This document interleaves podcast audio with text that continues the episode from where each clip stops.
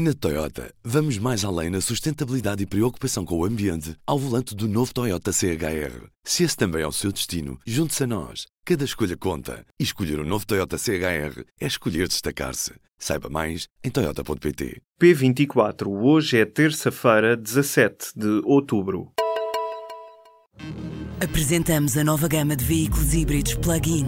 Uma tecnologia que veio para mudar o futuro. BMW iPerformance. Subiu para 41 o número de vítimas mortais na sequência dos incêndios florestais dos últimos dias no centro do país. Os fogos fizeram ainda mais de 70 feridos. Os dados foram divulgados à Agência Lusa pela Adjunta de Operações Nacional da Proteção Civil. Os feridos que se encontram internados nos hospitais da Universidade de Coimbra receberam durante a manhã a visita do Primeiro-Ministro. Em declarações aos jornalistas no local, António Costa reforçou que este é tempo de ação e execução das recomendações feitas pela Comissão Técnica Independente. O chefe do Executivo explicou ainda que durante as próximas horas vão começar a ser realizados os primeiros levantamentos nas zonas mais afetadas pelos incêndios. Já o Presidente da República vai visitar durante as próximas horas a zona de Oliveira do Hospital, uma das áreas mais afetadas pelos fogos. O país cumpre nesta terça-feira o primeiro de três dias de luto nacional. O CDS vai apresentar uma moção de censura pela falha grave de cumprir a função mais básica do Estado. Em causa estão as vítimas dos incêndios dos últimos quatro meses. O número é superior a 100 vítimas mortais. O anúncio da moção de censura foi feito nesta terça-feira pela presidente do CDS, Assunção Cristas. Fazendo avaliação política das várias entidades e do governo nestes episódios, decidimos agendar, como primeiro ponto do nosso Conselho Nacional do próximo sábado, na Covilhã, a avaliação da tragédia dos incêndios deste ano. Apresentar uma moção de censura ao Governo pela falha grave em cumprir a função mais básica do Estado, proteger as pessoas. Nestes últimos quatro meses, o Governo não parece ter retirado qualquer consequência da tragédia de Pedrógão. Nestes últimos quatro meses, o Primeiro-Ministro não agiu, não corrigiu os erros, não assumiu as responsabilidades e pautou-se pela inação. O CDS vai apresentar o texto da moção de censura ao Parlamento nos próximos dias. Assunção Cristas disse ainda que já informou o Presidente da República e o Presidente do PSD desta decisão. Os incêndios já destruíram este ano em Portugal mais de 316 mil hectares. Só neste domingo foram quase 54 mil os hectares queimados, o pior dia do ano em fogos. Os números são do Centro de Investigação Comum da Comissão Europeia. Portugal é o país da União Europeia que mais área ardida tem. O único que se aproxima de Portugal é a Itália, que tem mais de 133 mil hectares ardidos, ainda assim menos de metade do que no território português. O presidente da EDP Distribuição recusa as conclusões do relatório entregue ao Ministério da Administração Interna sobre o incêndio de Pedrógão Grande. O documento, elaborado por um especialista em fogos florestais e professor na Universidade de Coimbra, admite que o incêndio mais grave poderá ter sido causado por contactos entre a vegetação e uma linha elétrica de média tensão. Em declarações à RTP nesta terça-feira, o responsável da EDP garante que não foi ali que começou o incêndio e que não houve nenhum problema com aquela linha e admitiu ainda estar surpreendido com as conclusões daquele relatório.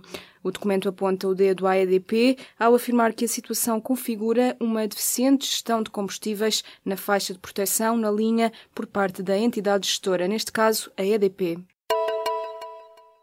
O acesso a consultas e cirurgias nos hospitais do Serviço Nacional de Saúde piorou ao longo dos últimos três anos.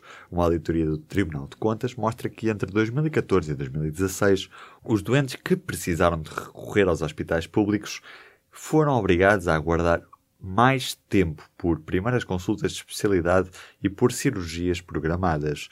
Outra das conclusões da auditoria divulgada nesta semana mostram que mais de um em cada quatro doentes com cancro esperam tempo demais pela cirurgia.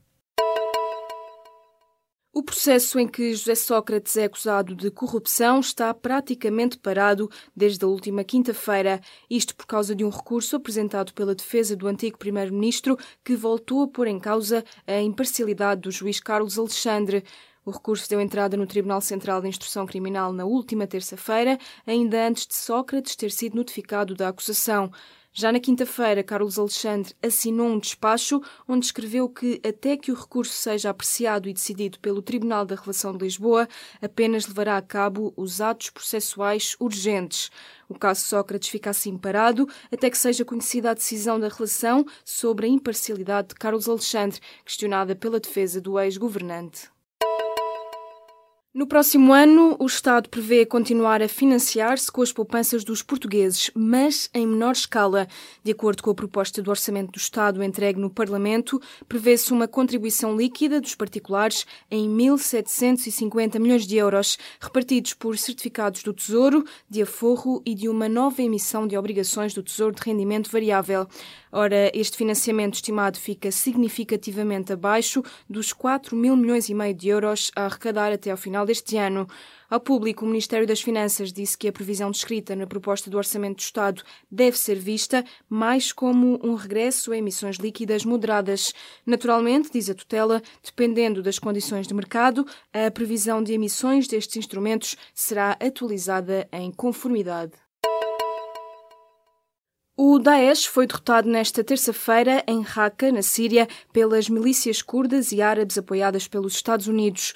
A cidade era considerada a capital do autoproclamado califado, por isso este é visto como um símbolo do colapso do movimento jihadista.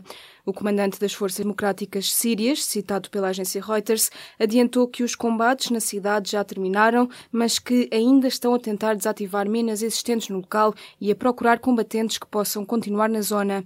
De acordo com o Observatório Sírio dos Direitos Humanos, o Daesh já foi completamente expulso de Raqqa, isto depois de quatro meses de combates para expulsar os jihadistas da cidade. O embaixador adjunto da Coreia do Norte na ONU voltou a dizer que uma guerra nuclear pode começar a qualquer momento. Na Comissão para o Desarmamento das Nações Unidas, nesta segunda-feira, o diplomata avisou que a situação na Península Coreana é delicada. Já em abril, o embaixador norte-coreano tinha deixado um aviso igual em que alertava que a tensão da Coreia do Norte com os Estados Unidos poderia desencadear um conflito nuclear a qualquer momento. Citado pela Bloomberg, o diplomata afirmou ainda que Pyongyang tem direito a ter o seu próprio armamento nuclear para se defender daquilo que diz ser uma ameaça nuclear tão extrema e direta por parte dos Estados Unidos. Na Toyota, vamos mais além na sustentabilidade e preocupação com o ambiente ao volante do novo Toyota CHR. Se esse também é o seu destino, junte-se a nós. Cada escolha conta. E escolher o um novo Toyota CHR é escolher destacar-se. Saiba mais em Toyota.pt.